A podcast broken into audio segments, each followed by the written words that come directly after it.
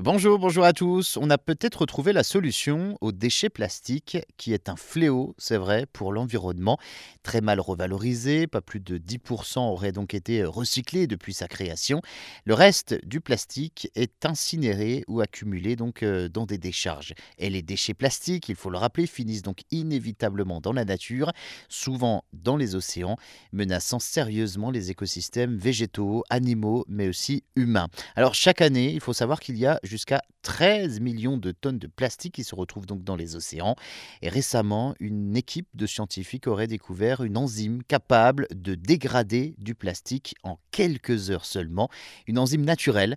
Une fois le plastique décomposé par ces enzymes, il ne disparaît pas complètement. Il reste en fait de, petites molécules, les nanomères de base que l'on peut réutiliser par la suite pour fabriquer de nouveaux plastiques.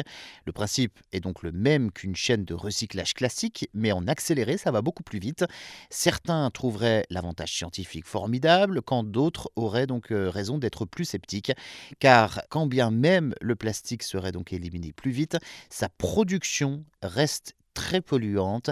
Pour euh, fabriquer du plastique, il est nécessaire d'extraire du pétrole et de le raffiner pour obtenir donc le fameux nafta, une substance hybride à mi-chemin entre l'essence et le kérosène.